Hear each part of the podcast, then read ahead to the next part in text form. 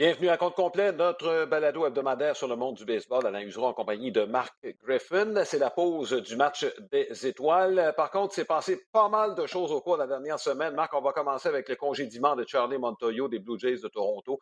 C'est arrivé euh, le lendemain, en fait, euh, deux jours après notre dernier balado. Euh, les Blue Jays ont joué quelques matchs depuis ce temps-là. Mais Marc, si on revient à notre dernier balado, on l'a vu venir. Ça n'a pas été une surprise. Puis euh, je me demande si c'était pas préparé. Euh, le dernier match de Charlie Montoyo, il est arrivé un incident, Marc, et je pense qu'il explique un peu ce qui était, ce qui est arrivé, c'est-à-dire euh, sur le jeu, Vladimir Guerrero sur une troisième prise, bon, Danny Jensen remet au premier. Vlad capte la balle, il n'a pas le pied sur le premier but. C'est le genre de manque de concentration, Marc, je pense, qui a coûté le poste à Charlie Montoyo. Pas la première fois qu'on voyait ce genre de truc-là. J'ai l'impression qu'il n'y avait pas assez d'imputabilité envers les joueurs. Ben, écoute, euh, tu sais, à un moment donné, tu as l'impression que Montoyo semblait être chummy-chummy avec les joueurs. Tu comprends ce que je veux dire? C'est qu'à un moment, il y a comme une. La relation doit être parfaite. On parle souvent de communication entre gérant et joueur, mais à un moment donné, il y a comme une ligne qu'il ne faut pas traverser. J'ai l'impression qu'il était tellement, tu sais, ce qu'on appelle dans, le jargon le players manager, qui était mm-hmm. très pro-joueur, pro-pro-joueur, pro, euh, fait attention, qu'effectivement, on a peut-être tombé dans, dans un. Euh, dans, une, dans une situation qui n'était pas parfaite, où là, si Montoyo doit élever la voix, on dit Hey, Charlie, lève pas trop la voix, là. on, a du fun ici. Tu comprends? Il y avait cette espèce de. Euh, alors, je, je pense que c'est là que ça s'est joué parce que, tu le sais, Alain, euh, stratégiquement parlant, euh, bon, au niveau des formations partantes, c'est une équipe de baseball. C'est pas juste Charlie Montoyo là, qui décide de tout, évidemment. Euh, alors, le rôle du gérant, de plus en plus, c'est de contrôler son vestiaire, c'est de contrôler l'abri, c'est de contrôler, bon, de, garder à niveau bon, l'attitude, la concentration. Je sais que ce n'est pas des enfants, là, mais à quelque part, on est capable. C'est un peu là qu'il faut s'en aller. Et on lui avait offert une extension au camp d'entraînement d'un an. Hein, on avait extensionné d'un an, mais euh, c'était assez évident que si les Jays ne se positionnaient pas comme il se doit. Puis encore une fois, c'est pas parce qu'ils sont pas dans une course en série où ils seraient des séries, là, bon, si, euh, si la saison se terminait maintenant, mais on sent, tu sais, il y, a trop de joueurs qui sont ordinaires, ou enfin, je dirais peut-être pas ordinaires, mais pas au niveau de à quoi on s'attendait. Alors, c'est sûr qu'à un moment donné, il y a quelqu'un qui doit payer le prix. Autrement dit, il n'y a personne de surpris euh, du congédiement de Charlie Montoyo. Euh, moi, je n'étais pas le plus grand fan, étant donné que je le trouvais moins énergique. Je trouve que Schneider l'est beaucoup plus dans les quelques matchs que, que je l'ai vu euh, gérer. J'aime ça, quelqu'un qui est un petit peu plus, qui, il faut faire attention, là. Que, je veux dire, c'est pas parce que tu démontres pas d'énergie que tu n'es pas un bon gérant, mais j'aime ça quand même, quelqu'un qui est euh, un peu plus dynamique, euh, qui est capable, je sais pas, d'essayer de, de, de, contrôler les émotions. On verra ce que ça va donner, mais, mais pour l'instant, je pense que, que Schneider a, probablement appris aussi de la situation de Charlie Montoya, à dire, OK, là, lui, là, il est sorti parce qu'il faisait telle chose. Lui doit l'éviter à ce moment-là, puis trouver une solution pour amener le bateau euh, à flot et que ça puisse voguer un petit peu plus naturellement en deuxième moitié de saison. Oui. Euh, écoute, il y a des changements qui ont été apportés euh, dès le départ. C'est, comme je te dis, j'ai fait référence à notre dernier balado, sans dire qu'on est tombé pile, Marc. On parlait du fait que Guerrero devrait peut-être frapper deuxième. Bon, les Blue Jays n'ont pas écouté le balado, mais ça fait plein de sens. On prend les arguments qu'on avait la semaine passée. Oui, exact. Puis, tu sais, euh, on parlait aussi à un donné que ça aurait été le fun que Montoyo brasse un peu la soupe. Euh, est-ce qu'on essaie des choses, voir si on n'utilise pas un, Kirk qui va beaucoup mieux, qui peut protéger Guerrero, mais dès la première manche. Fait qu'il y, a, plein d'aspects comme ça euh, où on semblait moins actif du côté de Montoyo. Puis là, oups, Schneider arrive. Est-ce que c'est une proposition de sa part? Est-ce qu'avec l'équipe au complet, on s'est dit, écoute, il faut, faut changer des choses? Euh, ça a quand même été fructueux. Il a quand même été un, séjour à domicile qui a bien fonctionné pour, euh, pour les Jays, même si on n'a pas, euh, on pas dominé les Royals de Kansas City. mais ça reste que il faut trouver le moyen d'amener cette équipe-là à marquer des points d'avantage. En fait, ce sont les lanceurs qui ont ramené l'équipe à flot. Ce n'est pas, pas nécessairement l'attaque qui l'a fait.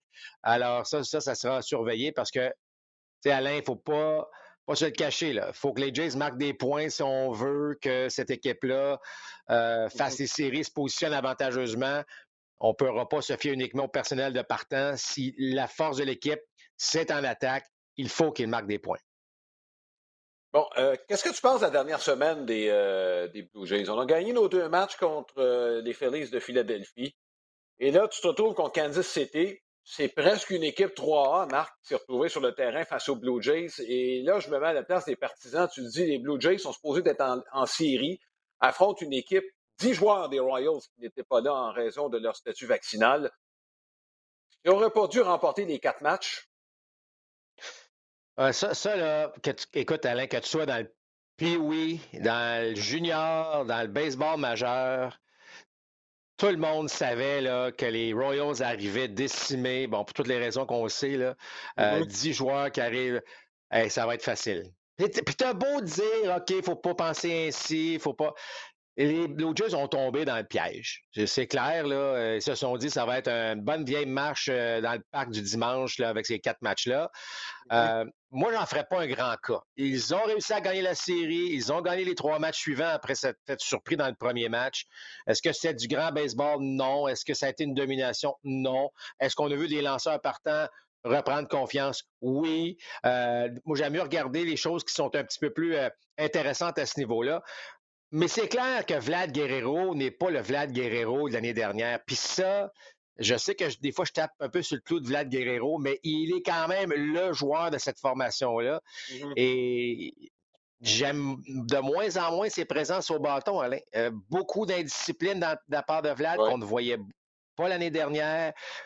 C'est correct, statistiquement, c'est correct, mais c'est pas à la hauteur de Vlad Guerrero. Euh, et on sait que si lui se met à frapper, tout le monde suit derrière. Après, il a une grande, grande influence. C'est lui là, que cette pause du match des étoiles, euh, en espérant qu'on puisse refaire, euh, pas le plein, parce qu'évidemment, il n'y aura pas le temps de, se reposer tant que ça, là, mais d'arriver peut-être avec une approche un peu différente en deuxième moitié de saison. Il reste la pierre angulaire de cette équipe-là. Là. Mm-hmm. Oui, écoute, je suis d'accord avec toi là-dessus. Là, puis quelques bouts et parle vraiment de manque de concentration de la part de Vlad aussi. Là. Je pense qu'autant en défense qu'à l'attaque, il va en donner pas mal plus. Ceci étant dit, au moins, sur le plan victoire-défaite, on a eu une bonne dernière semaine, mais on ne pourra pas compter tout le temps sur des absences des autres équipes euh, lorsqu'on joue à domicile pour pouvoir prendre avantage de certaines situations. Je veux te parler de ce qui est, selon moi, la meilleure organisation de tout le baseball majeur, puis peut-être même du sport professionnel, les Rays de Tampa. Ils viennent de connaître une bonne semaine. Euh, ils ont balayé une série de quatre matchs face aux Red Sox de Boston. je veux revenir sur cette série-là, Marc. Il y a trois lanceurs différents qui ont obtenu des sauvetages. Il n'y en a pas eu un quatrième, c'est parce qu'il y avait cinq points de priorité en neuvième. Euh, Rayleigh, Poche, Beats. OK? Donc, euh, le meilleur releveur présentement, c'est Jason Adam. Pourquoi il n'y a pas eu de sauvetage? Parce qu'on l'a utilisé plutôt dans les matchs où on en avait besoin, dont le dernier. Marc, on l'a sorti pour un frappeur c'est en huitième manche contre J.D. Martinez. On savait qu'il avait lancé la veille. On savait d'avance que si Adam était pour lancer, c'était pour être dans une situation comme celle-là. Et on a amené Jalen Beeks pour la neuvième manche. On avait deux points d'avance. Il en a donné un, mais les Rays ont gagné quand même. Marc, euh, écoute, moi, je suis vraiment impressionné par la façon dont les Rays font les choses. Ça fait longtemps qu'on dit utiliser des joueurs dans les moments où ça compte. Et les Rays l'appliquent à merveille. Écoute, pas mal, Alain. Euh, Kevin Cash devrait être encore parmi probablement les meilleurs gérants mm. du baseball. Euh, en tout cas, écoute, ce, qu'il fait avec cette équipe-là, c'est miraculeux. On va se le dire, là, tu regardes, à mm. chaque fois qu'on regarde les Rays, on, fait un match des Rays, on regarde un match Rays-Red euh, Sox, comme tu viens de dire. On, on est tellement, on est tellement complètement ailleurs en rapport aux autres équipes, aux habitudes qu'on a vues dans le passé. Euh, c'est pas un gros line-up. On va se le dire, là, c'est pas un gros line-up lorsque tu regardes ça, mais tout le monde fait le travail. Tout le monde embarque dans le bateau. Wanda Franco est même pas là. On le remplace. Défensivement, on a des bons athlètes. Les gars font le travail. Euh, le baseball de situation, bon, je sais que c'est moins la mode, mais les Rays, ils l'appliquent, le baseball de situation, trouvent le moyen de marquer des points. Euh, la créativité d'utiliser, ou en fait, je veux dire même le, le guts d'utiliser ton releveur numéro un, justement en huitième. Euh, je ne serais pas surpris de le voir des fois en, en, septième manche. Euh, on pose des gestes. Écoute, ça ne fonctionne pas tout le temps, mais la plupart du temps, ça fonctionne. Euh, et de voir dans, parmi cette course, Alain, là, je sais qu'on se répète, là, mais c'est année après année, c'est saison après saison. C'est là, malgré. Écoute, on a changé de personnel de lanceur au complet. Tout le monde était sur la liste des blessés. Bon, je l'ai dit, on a perdu un Wanda Franco. Mm-hmm. Là, on n'est même pas là. donc, tes joueurs qui soutiennent Kiermaier, qui est toujours blessé, qui n'est pas là non plus. Écoute, euh, à tous les jours, on voit Brad Phillips faire un superbe catch dans le champ. Euh, on voit un jeu euh, clé qui est simplement de, faire avancer le coureur. Écoute, moi, c'est le genre de baseball que j'aime beaucoup. je trouve que c'est encore une fois, cette créativité-là, c'est de voir qu'est-ce qu'il va faire après. Tu peux jamais anticiper ce que Kevin Cash va faire parce que, bon, des fois, ça peut nous surprendre, mais ça fonctionne la plupart du temps, Alain. Euh, bravo à ce que les Rays font encore une fois cette année. Ce qui me surprend des Rays, par contre, Alain, puis là, on va, on va revenir un peu plus tard au repêchage, mais pour, écoute, leur premier choix au repêchage cette année, ils nous ont habitués au cours des dernières années à repêcher des joueurs de milieu d'avant-champ ou des bras, hein, des, mm-hmm. lanceurs, des grands lanceurs. Ils ont repêché un frappeur de puissance en première ronde. là, il a encore surpris le monde du baseball, les Rays, avec euh, une sélection qui a, surpris même les partisans des Rays, mais qui peut-être, évidemment, sera la solution au, cours des prochaines années. On verra bien. Oui, j'ai parlé de, de, la série contre les Red Sox de Boston et j'ai regardé le premier match, la série suivante, qui était attendue. Hein? Que euh, les, adversaires, c'était les Orioles de Baltimore. Et les Rays ont gagné deux matchs sur trois. Les Orioles qui sont arrivés, Marc, ça m'a frappé. Euh, dès le début du match, euh, la confiance dégagée par cette équipe-là des Orioles de Baltimore, ça n'a rien à voir avec ce qu'on a vu l'année passée. Rien à voir, attitude, langage corporel complètement différent. Euh, on arrive avec le couteau entre les dents, on veut gagner des matchs, on veut prouver à la planète baseball qu'on est là. Bravo à l'organisation, le gérant, l'organisation. Et, je pense qu'aussi l'arrivée des jeunes, même si Rochman n'a pas, euh, pas tout cassé, euh, on l'a bien entouré, on l'a bien encadré, on l'a mis dans un contexte probablement favorable pour lui. Austin Hayes qui connaît une saison extraordinaire. C'est drôle, on a de moins en moins des rumeurs d'échange de Trey Mancini, puis de, parce que là, oups, soudainement, euh, je m'excuse, mais on est dans la course. On s'était toujours dit, à mm-hmm. pose du match des étoiles, joue 500. Euh, ça, tu vas être dans la course et euh, j'adore cette attitude, mais comme tu l'as mentionné, on est arrivé dans la série face aux Rays. C'est quoi, huit victoires de suite, là? et là, les Rays ont, on, on, réussi à remporter leur série à leur manière, évidemment. Euh, mais bravo, toute une division. Euh, là, par contre, évidemment, la blessure de Chris Sale va faire très, très mal aux, Red Sox de Boston, là, qui, euh, lui qui venait tout juste de revenir au jeu. Oui, puis je te dirais, du côté des Rays, c'est une quinzaine de joueurs sur la liste des joueurs blessés. Brandon Love vient de revenir, ça, c'est la bonne nouvelle. Pete Fairbanks vient de revenir, c'est la bonne nouvelle. Mais on vient de perdre. Et pour un bon petit bout de temps, j'ai l'impression, Marc Shane Baz, c'est c'est un lanceur sur lequel on se fiait énormément. Euh, que Patigno est revenu, euh, pour lancer beaucoup de manches à son retour, mais on va jongler encore s'il y a quelques lanceurs qui peuvent revenir, parce qu'à l'attaque présentement, disons que tout, a reposé dernièrement sur Yandy Diaz. Euh, écoute, depuis le début du mois, c'est probablement le meilleur frappeur de la Ligue américaine. Incroyable. Yandy Diaz, à chaque présence, frappait une balle d'aplomb. Puis sur une longue période, il a été vraiment. Euh, mais, écoute, euh, bravo, Rays. Euh, je sais que Baz, c'est une lourde perte, mais Alain, on, comme, on serait juste pas surpris qu'ils vont trouver le moyen d'être de, de, créatif encore une fois, trouver une solution pour gagner des matchs. Oui, puis écoute, un petit mot sur Seattle. On a profité du fait qu'on jouait contre Texas. On a poursuivi à la pause du match des étoiles. C'est 14 victoires de suite et bien positionné pour faire les séries. Oui, ça, c'est l'équipe qui euh, tu sais, souvent, tu es content d'arriver à pause du match des étoiles pour avoir un petit repos pas les Mariners de Seattle. Tu sais, je pense que mm. les, on arrive à la pause, là, ça va faire du bien aux Blue Jays de Toronto, par exemple, parce que bon, on a dit à quel point euh, ça, va, ça va faire du bien aux Red Sox. Ça va pas bien chez les Red Sox du tout. On a parlé de la blessure de Chris Sale. Il y a des équipes comme ça, là, qu'on est content qu'il y ait une pause, tout le monde va se reposer un peu. En le cas des, Mariners, on voulait pas arrêter, là. On voulait continuer. Alors, euh, j'espère que ça va, ça, va, ça va être le cas, mais Euh, Alain, je trouve que le baseball a vraiment frappé dans le mille avec cette équipe additionnelle en série. On voulait avoir plus d'équipes dans la course. Exactement le portrait, parce que tu regardes l'avance des Yankees dans leur division, par exemple, même l'avance des Astros dans leur division. Tu sais, là, tu es rendu, tu es même en pause match d'étoiles. Il n'y a même pas de course pour la première place, mais il y a une magnifique course pour les trois équipes repêchées. Alors, euh, le baseball a frappé dans le mille avec, euh, avec cette décision-là. Là. Bon, euh, un petit coup d'œil sur euh, la Ligue nationale, Marc. Euh, bon, les Phillies ont perdu deux matchs en fin de semaine contre, pas en fin de semaine, en début de semaine contre les Blue Jays de Toronto. Si je peux me permettre, Marc, et c'est un commentaire très personnel qui me touche beaucoup. J'ai été Real Muto, qui ne se fasse pas vacciner, c'est une chose. Il aurait pu se la fermer, par exemple, quand il disait que c'est pas pour un petit montant d'argent que je vais me faire vacciner. On parle de 250 000 Pour les gens qui regardent le baseball, Marc, je m'excuse, là, un petit peu insultant. C'est personnel. Ça me touche beaucoup parce que je reviens justement d'une période où j'ai été atteint par la COVID. Donc, euh, on prendra le, petit commentaire personnel. Il aurait pu penser à son équipe aussi. Ça, c'est euh, une autre chose, Marc. Euh, il aurait pu penser à son équipe. Il a, bon. il, a, perdu une belle occasion de se taire, ça c'est clair. et, bon, tu sais, je veux dire, regarde, on ne fera pas le procès de ceux qui veulent se faire vacciner ou non, mais ça reste que Effectivement, c'est. Euh, Garde-toi un petit gêne. Oui. Écoute, euh, Marc, la Ligue nationale, on joue à qui perd gagne. Dans la centrale, le Milwaukee-Saint-Louis, il n'y a pas une des, équipes qui veut se, qui, veut se démarquer. S'il y a une belle histoire dans cette section-là, je te dirais, c'est plus les Pirates de Pittsburgh. On en a fait allusion il y a, bon, euh, il y a peu de temps. Il y a quelques, bon, quelques prospects qui sont montés.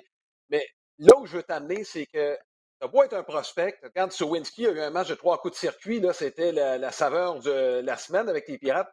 De retour dans les ligues mineures. Torkelson est de retour dans les ligues mineures chez les Tigers de Détroit. Euh, c'est plus difficile que pour certains que pour d'autres. Hein. Euh, puis rappelle-toi, Julio Rodriguez, les deux premières semaines, c'était pas facile. Lui s'est rajusté. Même chose avec Bobby Witt Jr. Bref, c'est pas une science exacte de savoir comment on va réagir une fois qu'on est dans le baseball majeur.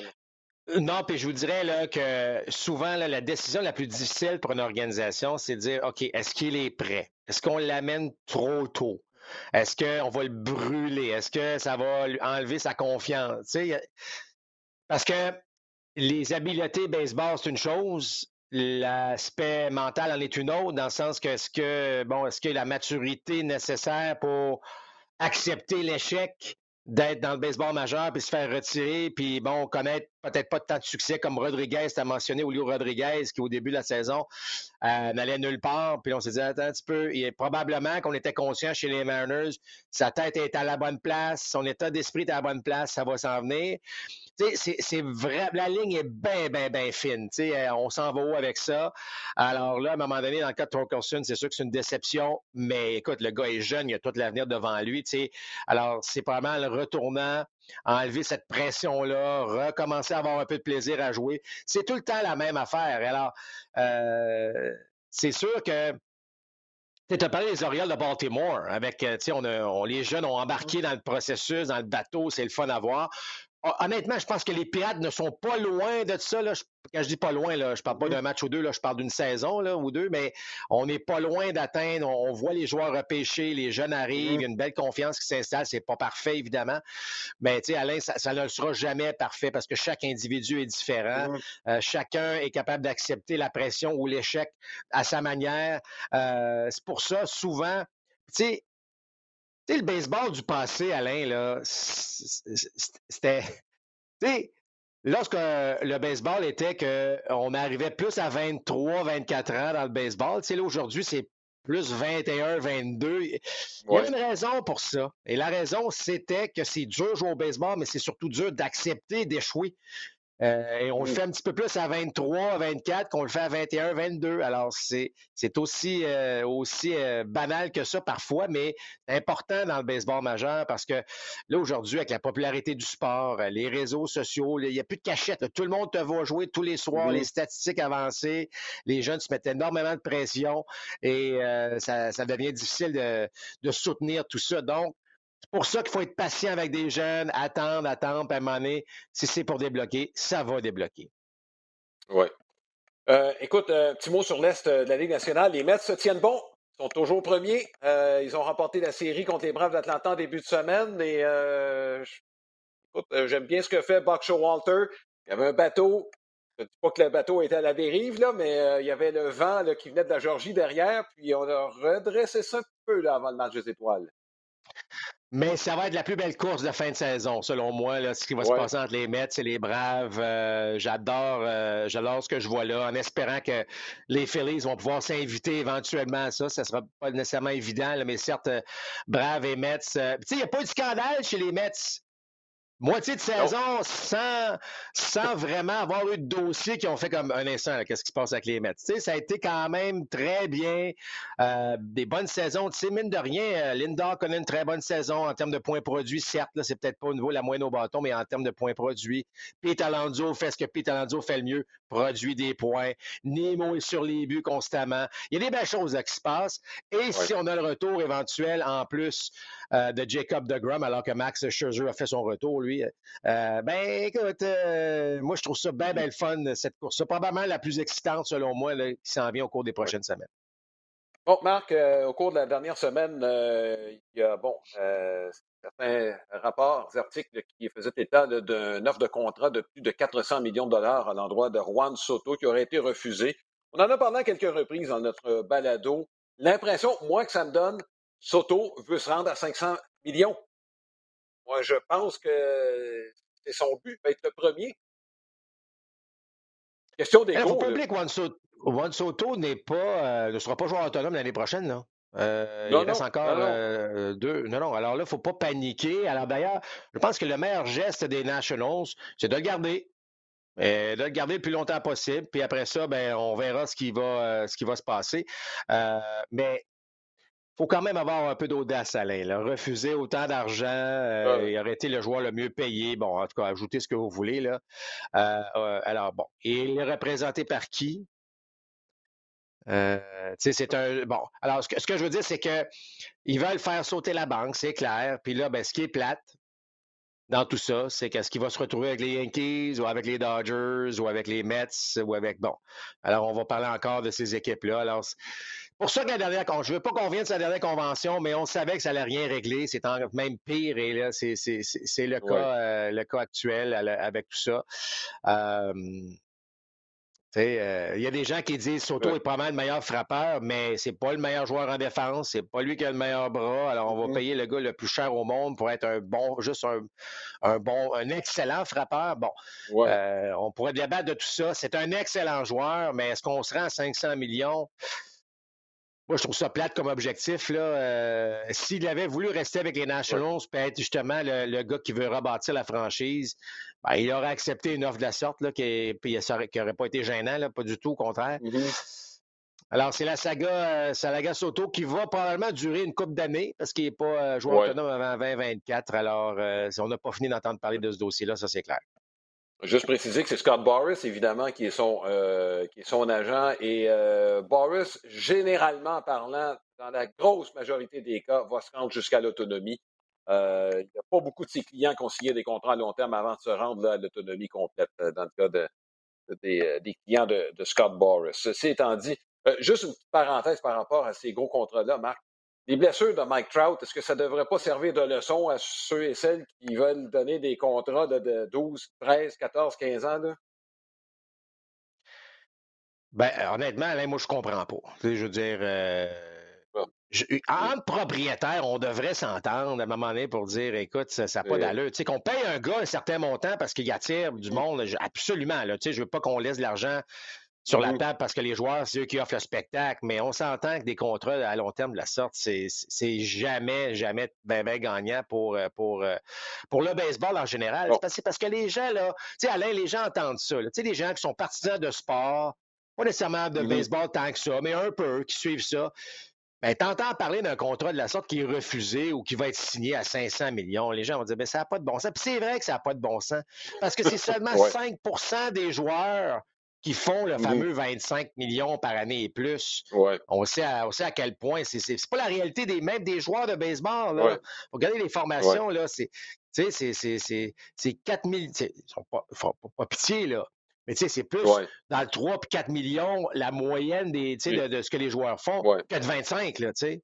Et la, moyenne est là et la, et la médiane est pas mal plus basse. Hein? Je tiens à dire que c'est pas mal plus euh, proche de 1 million que de 4 millions. Là. Ça veut dire qu'il y en a qui euh, augmentent la... En tout cas, bon. Euh, Marc, c'est le repêchage hier, la première ronde et les rondes, bon, les, rondes qu'on qualifiait, on disait des rondes sandwich, donc les rondes compensatoires qu'on présentait hier. Euh, le premier constat que j'ai fait, le premier choix était le fils de Matt Holliday, en passant Jackson Holliday, qui est un joueur issu euh, des écoles secondaires, rappeur gaucher, joueur d'avant-champ, pas du tout le même physique euh, que son père, là, plus longiligne. son père était, pas mal plus costaud. D'ailleurs, son père avait été sollicité, lui, pour jouer au football au niveau universitaire, hein, autant qu'au baseball. Je pense pas que ce soit le cas du fils. ceci étant dit, ce qui va frapper, c'est pas mal de joueurs des écoles secondaire dans les très hauts choix. Euh, par la suite, on, bon, on est revenu à un plus grand équilibre. Ça, ça m'a surpris un brin. Ben, en fait, tu as raison de dire qu'il y a deux. Moi, moi, pour moi, il y avait deux constats. Un, celui que tu viens de mentionner. Mmh. Euh, je, vais, je vais y revenir rapidement. L'autre, c'est mmh. puis on, on, on l'attendait, mais c'est pas un repêchage très axé sur la qualité des lanceurs. Il y a des bons lanceurs, mais il n'y en a pas une tonne. Euh, dans ce repêchage-là. Donc, on a vu beaucoup de joueurs de position euh, être réclamés. Tantôt, je parlais que les jeunes, les joueurs arrivent beaucoup plus vers 21, 22 maintenant que 23, 24 mm-hmm. il y a une vingtaine d'années. Bien, le constat, Alain, puis on disait que les programmes universitaires sont encore meilleurs, puis on est en train de, mm-hmm. développer. Force est d'admettre que c'est le même constat au niveau secondaire. Alors là, les joueurs, et là, ben, il y a des perles. Là. Euh, tu as parlé de, de mm-hmm. Holiday. Euh, il y a Drew Jones, qui est le fils de Andrew Jones, qui a été repêché au deuxième rang, lui. Beaucoup d'affaires de famille euh, dans ce repêchage-là, en passant. le, fils de, Carl Crawford aussi a été repêché. Mais en tout cas, tout ça pour dire que je, commence à être. Ben, tu sais, on est surpris parce que on enlève des équipes de ligue mineure. On sait qu'il y en a moins d'équipes de ligue mineure. Mm-hmm. Alors, on s'est dit, puis en plus, on est capable d'avoir repêché des joueurs universitaires qui vont venir nous aider dans un an ou deux, mais on est, mais il y a des perles qu'on peut pas laisser passer. Parce que, je sais pas, Alain, l'autre constat que je peux faire, c'est que physiquement, là, ces jeunes du secondaire, écoute, ils ont l'impression qu'ils ont déjà une maturité physique. Tu sais, des fois, tu vas repêcher un gars du mm-hmm. secondaire, puis tu sais, OK, dans trois, quatre ans, il va avoir pris du coffre, il va avoir pris ci. Et là, je regarde le physique de certains joueurs pris au secondaire ma foi, euh, je veux dire, euh, je suis content de ne pas avoir joué dans, les années d'aujourd'hui. Je, serais senti pas mal petit. Mais tout ça pour dire que euh, je trouve ça correct. Je trouve ça correct. C'est un repêchage qui permet à une certaine, cette cuvée-là d'être, d'être excellent. Mais tu sais que les jeunes, je pense au fils à Crawford qui a seulement 17 ans. Mm-hmm. Écoute, il a joué dans la Cape Cod League cet été, donc il a joué contre des joueurs de collège et ça a été, ça a été excellent pour lui. Donc, euh, les jeunes aussi du secondaire ont pris une certaine maturité, semble-t-il, au cours des dernières années. Puis c'est là qu'on a décidé d'aller piger davantage, là, en tout cas certainement dans les, premiers choix de ce repêchage-là. Euh, j'ai une question, Marc, à propos de ce fameux repêchage. Euh, je fais référence aux Pirates de Pittsburgh, qui ont repêché un joueur d'arrêt court. Euh, ils en ont un joueur d'arrêt court, là, présentement. Et est-ce qu'on est-ce qu'on repêche selon les besoins immédiats les besoins futurs ou si on pêche le meilleur athlète? Ah, ben ça, ça, ça dépend de chaque organisation. Euh, tu regardes les Rangers du Texas, ils ont pris justement le, premier lanceur au troisième rang. Euh, mmh. Bon, 22 euh, ans, on veut, on veut que ce gars-là, c'est clair, avec la signature de, Simeon et de Seager, les deux derniers choix repêchage, les deux derniers premiers choix des Rangers, ben, dans un an, un an et demi, ça va être les deux, les partants 1 et 2 de la formation. Alors, on veut des résultats plus rapides. Une organisation comme les Pirates, on va peut-être prendre le meilleur joueur disponible. Regarde les Rays, ils ont repêché des joueurs d'arrêt court au premier, au premier tour pendant des années. Ce que je veux dire, c'est que mais les joueurs d'arrêt court, ce sont les meilleurs athlètes lorsque tu joues au secondaire. Alors, tu, peux les, tu peux les tourner là, tu peux faire quelque chose avec eux. Alors, tout dépend de l'organisation, dans quel état tu te retrouves, ou est-ce que tu as besoin d'aide maintenant? Est-ce qu'il y a un avenir? Là, c'est la porte, la fenêtre est maintenant. alors que dans un an, ce gars-là va pouvoir venir t'aider, ou on est dans un mode un peu comme les pirates où on sait que ça va prendre encore trois, deux, trois ans avant d'avoir une certaine maturité. Fait chaque organisation a des philosophies différentes et c'est pour ça parfois qu'on voit des surprises où un joueur est disponible plus tard euh, à un moment donné où on était convaincu qu'elle allait être pris. Alors, ça fait, c'est ça qui rend le repêchage si excitant. Puis, il faut attendre trois, quatre ans pour voir est-ce que ça avait été la bonne décision. Euh, on pourrait refaire, euh, pourrait regarder le repêchage, par exemple, de, je sais pas moi, de 2019, là, puis se dire, OK, est-ce que, est-ce que ça a profité aux équipes qui voulaient un résultat rapide? Est-ce que ça a profité aux équipes qui voulaient avoir un peu plus de développement à faire? Euh, ça serait intéressant de, constater qu'il y a des équipes qui se sont évidemment pas trompées et d'autres, ça a été un peu plus difficile dans leur choix. Ouais, moi, j'ai l'impression. écoute, j'ai toujours pour le repêchage, bon, au football, c'est complètement différent parce que tu as des joueurs de troisième ronde qui s'en viennent tout de suite là, combler, euh, ils s'en vont tout de suite dans la, formation partante. Euh, basketball, c'est un hybride. Hockey au baseball, Marc, écoute, c'est rare les joueurs qui vont avoir un impact immédiat. De prendre le meilleur athlète, j'ai l'impression c'est ce qui est le plus payant sur le long terme. Euh, tu parlais des lanceurs tantôt. Le manque de lanceurs, est, bon, oui, il y, avait, ça au départ, mais, parce qu'il y a eu aussi, bon, une hécatombe chez les lanceurs du secondaire. Il y en a un paquet qui ont eu euh, des ennuis avec leurs bras avant le repêchage. Ça a fait baisser leur cote, ça, auprès de plusieurs équipes. Ah, ça, il n'y a aucun doute là-dessus. Là.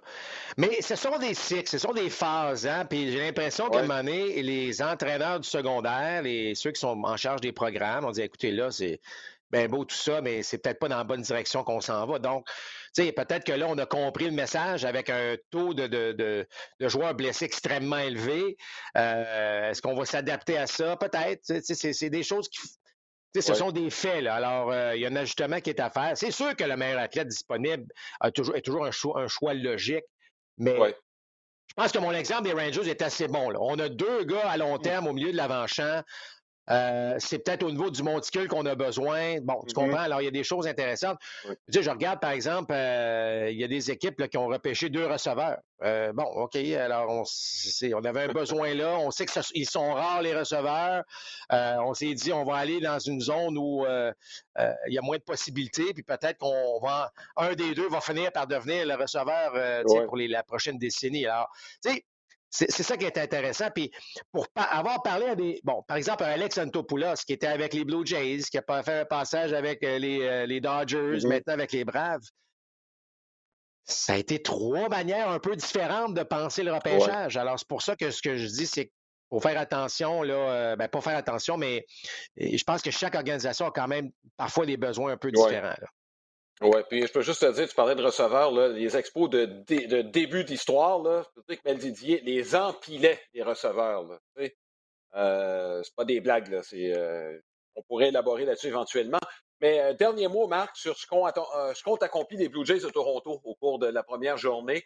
c'est un repêchage important parce qu'on avait quand même certains choix compensatoires. Ben, on avait quatre, quatre choix, là, euh, quatre choix intéressants parmi les 77 premiers. Euh, c'est beaucoup. Les, euh, les Jays, ce sont un, lanceur gaucher, un lanceur partant, un grand lanceur partant gaucher qu'on était cherché comme premier choix. Et par la suite, les trois autres des joueurs d'avant-champ, parmi ceux-ci, ben, un joueur de, des écoles secondaires, deux joueurs au niveau collégial. ça semble extrêmement intéressant. je pense qu'il faut vraiment euh, les meilleures organisations, c'est ceux qui, qui, réussissent à repêcher le mieux. Euh, évidemment, bon, seul l'avenir nous dira comment ça va fonctionner. Euh, et parmi le repêchage, ben, il va falloir surveiller. On sait que là, on, on fait notre, notre, balado le, lundi, euh, le lundi matin, mais à compter de lundi après-midi, ben là, ce sera euh, les, rondes, les prochaines rondes, évidemment. Euh, il y a quelques Québécois, Alain, en passant, là, qui pourraient être repêchés. Ben, c'est certainement Cédric de Grandpré semble être celui qui pourrait être repêché, mais il y a une cuvée intéressante c'est seulement 20 rondes. Il hein? ne faut pas oublier, là, le baseball, c'est seulement 20 rondes. Longtemps, on était à 40. Il y a une vingtaine d'années, on était à des rondes illimitées. Là, on est rendu à une vingtaine de rondes. Euh, mais je ne serais pas surpris qu'il n'y ait avoir un Québécois ou deux à repêcher. Et sinon, peut-être voir des Québécois se, faire offrir, si jamais ils ne sont pas repêchés parmi les 20 euh, premières rondes, euh, d'obtenir évidemment une chance avec une équipe du baseball majeur. on va suivre ça évidemment de très, très près. Oui, ben écoute, Marc, euh, euh, il y avait pas mal de matériel aujourd'hui. Je vous invite au concours de coup de circuit ce soir. C'est à compter de 20 h. Puis d'Alonso qui va pour 3, euh, 3 en 3. C'est le double champion en titre. Je vous dire que dès le premier tour, ce sera lui contre Ronald Acuna. Deux frappeurs un peu différents. Acuna qui éparpille un petit peu. Mon choix, Carl Schwarber. Je sais pas si c'est un favori, Marc. Ben, écoute, moi, moi je ne sais pas, Alain, ça fait plusieurs années qu'on couvre cette compétition de, circuit. Puis là, chaque année, ben oui, ça va être le fun, mais je ne sais pas, cette année, de voir Acuna qui est là, euh, de voir, euh, euh, de voir Julio Rodriguez qui, ma foi, frappe des balles à des distances complètement folles. Euh, Juan Soto fait parler de lui, OK, viens nous montrer ce que tu sais faire. D'avoir Pouros contre Schwarber en première ronde. Je sais pas, moi, je trouve que c'est je trouve ça bien intéressant comme, euh, comme compétition. Corey Seager qui décide, dans l'uniforme des Rangers, de participer à la compétition des circuits ben au Dodger Stadium. Euh, alors, moi, je pense que ça peut être bien, bien le fun, cette compétition euh, de circuit. Écoute, c'est difficile d'aller compéter à Alonso. ça fait deux fois qu'il gagne. Je, vais, je vais attendre de faire mon choix ce soir avant la compétition. Je vais mûrir ça davantage. Ton choix peut être aussi bon que le mien, mon cher Marc. Donc, compétition ce soir de coup de circuit, on sera là à 20h. Demain, c'est le match des étoiles en direct du Dodger Stadium.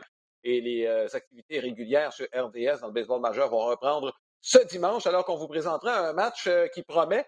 On verra les Mets de New York, les meneurs dans la section Est de la Ligue nationale, vont accueillir les Padres de San Diego, qui seraient des séries si ça commençait demain matin. Donc, on se donne rendez-vous pour euh, les deux reportages dans le cadre de la pause match des étoiles ce soir, concours de circuit et le match des étoiles demain. On vous souhaite de passer une excellente semaine. Portez-vous bien. À bientôt.